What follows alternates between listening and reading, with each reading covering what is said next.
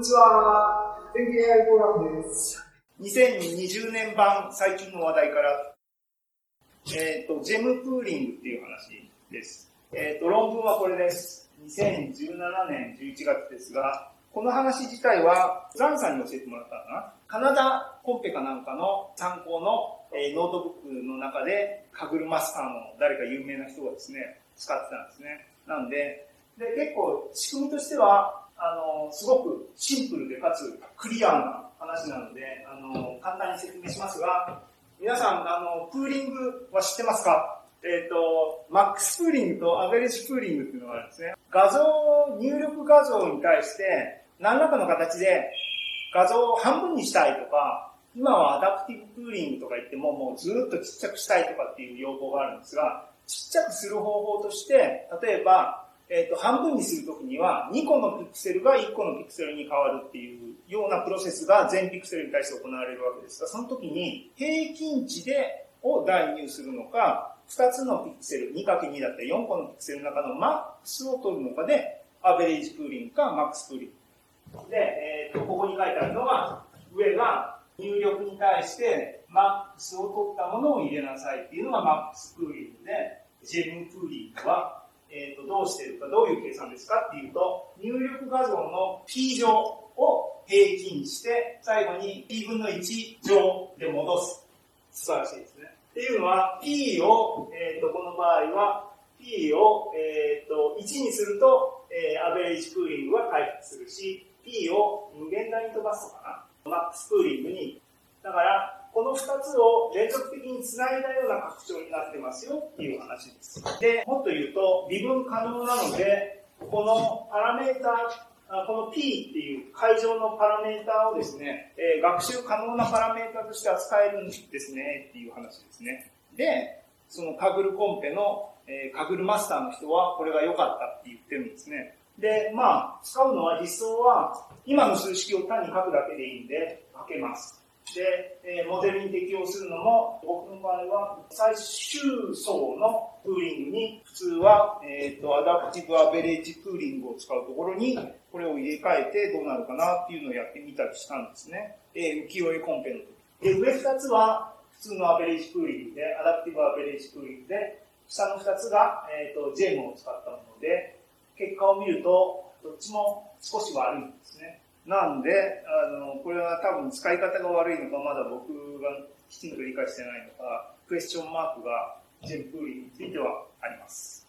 で、えっ、ー、と、なんだ、スードレイブリングはスキップして、最後のアンサンブルラーニングの部分ですが、スライド1個でコメントだけですが、えっ、ー、と、最初に話したように、えっ、ー、と、もちろん、あの、 ensemble learning の手法は難しい、難しいというか、高級な方法は、あの、いくらでもたくさんありますが、一番一番簡単なのは、複数のモデルを学習させておいて、最後に平均取っちゃえっていうのが一番簡単な方法で、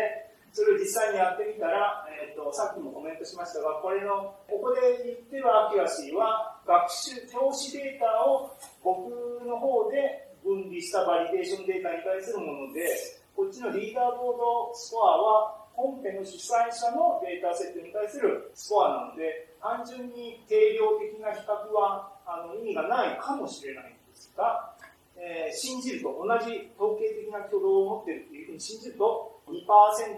弱向上した。4, 4個を平均するだけで2%向上したんですごいんじゃないかと。コンペで2%っていうのはでかいですから、あの、今のところこれはもうちょっと深めようかなと。っていうかなんか僕は何も考えてないので、 machine learning をやってる人はもうこの辺は鬼のようにあの ensemble learning っていうか、 stacking ですね。やるんですが、ディープラーニングから入った人は、モデル1個だけで満足するタイプの人種なので、俺なんか馴染みないんですが、ここちょっと、やらないとコンペには勝てないなということで、ややりたいなと、学びたいなと思ってます。っていうので、6個のブロック、5個しか喋ってませんが、無事に7時半の段階で来ましたね。で、これが今日の結論です。僕の主観的な結論です。まだサンプルが少ないので、あの、これがまた半年後にあの180度変わってる可能性ありますが、筋はいいし、使うのは置き換えるだけで簡単なんで、皆さんぜひ試してみてください。ダメだったら戻せばいいです。で、 manifold mixup に関しては、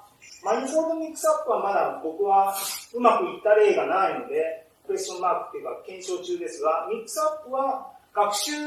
時間を十分取ればっていうのがキーだったのかなと思いますが、ベターになってるっていうのが今の感触です。えっ、ー、と、アンチエリアス CNN は、えっ、ー、と、感覚的に向上してる気が僕はしてます。さっきの具体的な結果を見ると、あの、見せた通りで、3つのサンプルに対して2個良くなって1個悪くなってるんで、とても良いじゃなくて良いにしてますが、そのそれはそういう意味が。ジェムクーリングは今のところ僕はよくわかんない。クエスチョンマークっていう。で、スードレーブリングは、あの、他のやつで試したりしたんですが、これ説明全部スキップしてますが、今のところうまくいってる気がしてないので、あの、うまくいったらまた改めて紹介したいなと思います。で、アンサンブルラーニングは、あの、これはうまくいきます。大概だって、それが統計ですからね。あの、うまくいくはずなんで、手間もかかりますが、もしそういう時間と計算リソースに余裕があるのであれば、取り入れるべきものだっていう意味で、とても良い。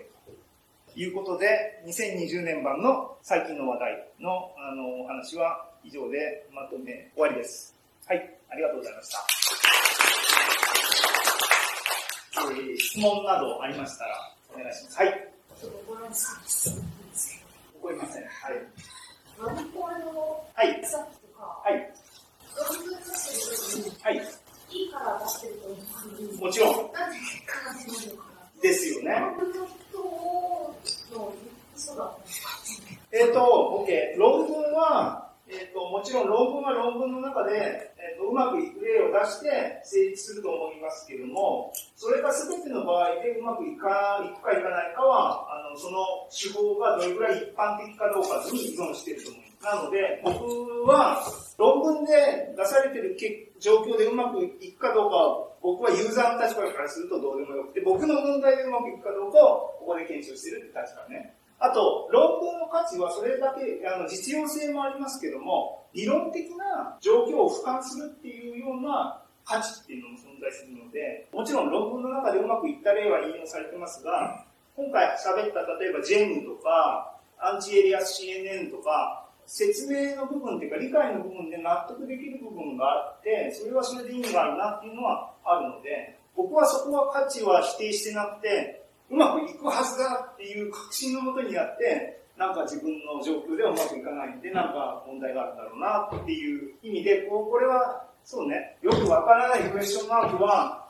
論文の著者に文句言ってるっていうよりは、うまくいくはずなのにどうしてうまくいかないんだろうっていう半分自分に対するあれですね。っていう状況です。だから、うまくいってほしいんですけどね。はい。他に何かご質問があります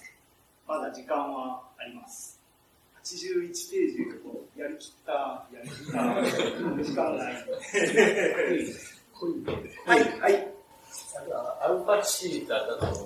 うんですけど、1と0.1あ、はい、話で、はい、それを考えたら、0.5で半分半分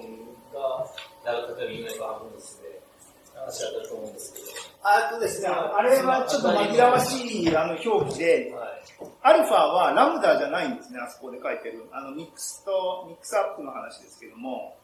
えっ、ー、と、ミックスアップのあのアルファは、えっ、ー、と、ラムダを乱数で、これですね、定義ですけども、あの、0.5とかに言ってるのは、ここの重ね合わせの割合は、ラムダと1マイナスラムダで、ここを0.5にしたらいいんじゃないのっていうようなイメージだと思うんですけども、アルファで振ってるのは、えっ、と、このラムダを0から1の間で乱数で振るんですけども、その時にベータ関数の分布、分布関数としてベータ関数に振る舞うように取れっていうふうにやっていて、そのあの0から1の間をどういうふうな割合で乱数振りますかっていう部分を決めるパラメーターがアルファなんですね。で、アルファ1が、忘れちゃった。えー、多分0から1までもしかしたら均等に分布するだったかな。で、0.1だと、0がピーク、0と1にピークが立って、真ん中ら辺が少ないような分布になるようにみたいな話で、多分0.1が自然で、1がベターってミックスするようなイメージだったかな。適当です。あの、論文読んでくださいんですけども。なので、あの、そういう不自然なチョイスなわけではなないです。えっと、0.1通論文の中で0.1とか0.2から1とかぐらいまでの範囲で大体振ってると思いますね。なんで、割合が、えっ、と、不均等になってるっていう話ではないです。はい。えー、じゃあ、こんな感じで僕の話は終了っていうことにします。ありがとうございました。